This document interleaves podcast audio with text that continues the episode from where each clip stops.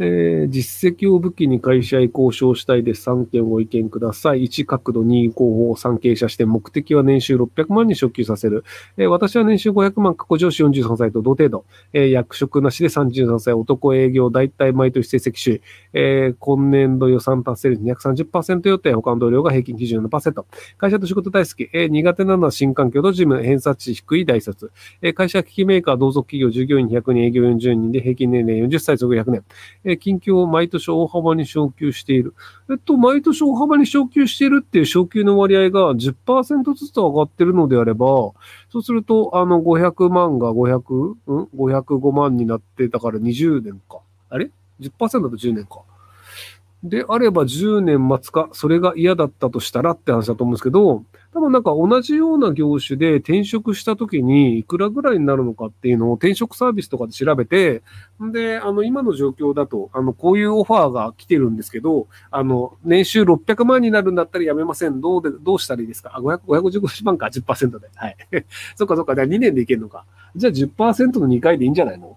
なので、あの、えっ、ー、と、年収を10%上げてくださいって言って、それを2年間上げてもらえば600万なので、なので、あの、それでいくか、もしくは転職サービスを使ってみて、自分がどれぐらいのその給料のオファーが来るのかっていうのを確認して、それをベースに交渉するのかっていうのをすればいいんじゃないかなと思います。あそう、だからあのね、増税をするから良くないっていう話があるんですけど、これはあの、働いてる人の視点なんですよね。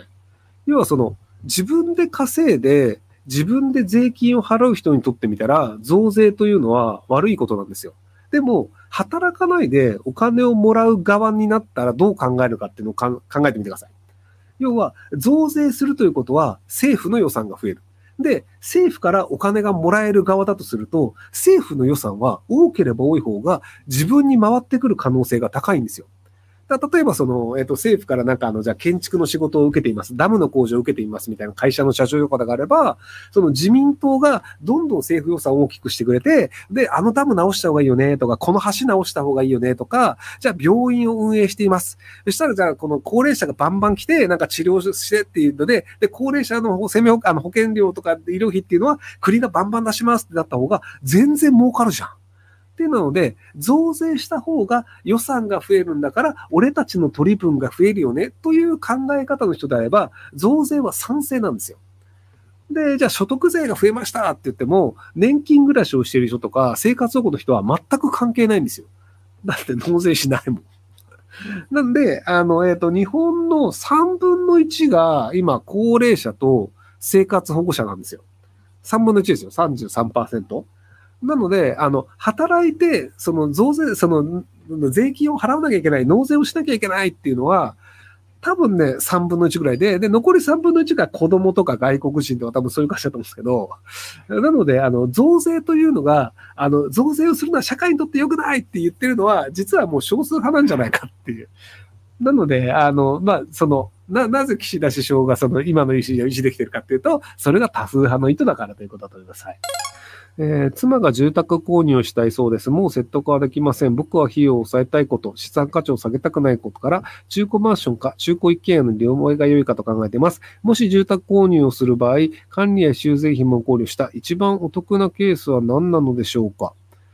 えー、っと、あの、定期じゃない借地権のある一軒家。あの、定期借地権の場合は返さなきゃいけないんですけど、あの、定期ではない借地権の場合って、住み続けると永遠にその土地が自分の土地かのように使えるんですよ。でも別にあの土地を持ってるわけではないので、そんなに高くないっていうのがあるので、なので、あの、着地権、あの、その借地権を持ってる、あの、一軒家っていうのをどっかで探すといいんじゃないかなと思います。えっ、ー、と、今、銀行員13年目の無能定所得者です。トリマーになるべく社会銀学校に通っています。資格を取ってトリマーとして開業することについて思いますか？結婚しようでこなしていないです。親に止められてます。旦那さん学校に通わせてくれて賛成してくれてます。えっと、開業がわかんないですけど、トリマーとしてまず働けばいいんじゃないですか？あの、トリマーの資格を取って働くのは全然いいと思いますけど、その、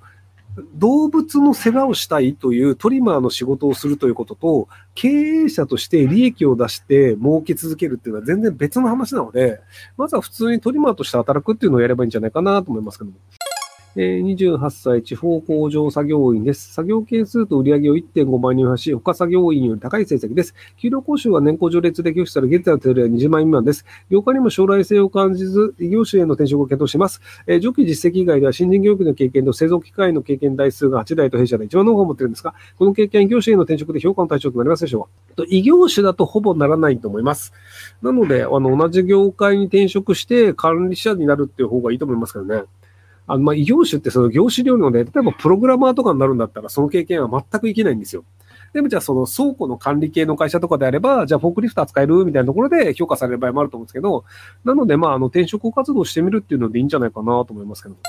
えー、社会人2年目高卒です。仕事辞めます。ハローは行くか、 Fラン行くか、1年勉強してある程度の大学かおすすめは、 Fランの大学行ってください。あの別にあの、その一回社会人経験があると別に大学のなんかあの、どこを卒業したかってあんま変わんないんですよ。で、1年間無駄にすると、まあ社会人だとすると2、300万円損するわけじゃないですか、家賃とか含めて。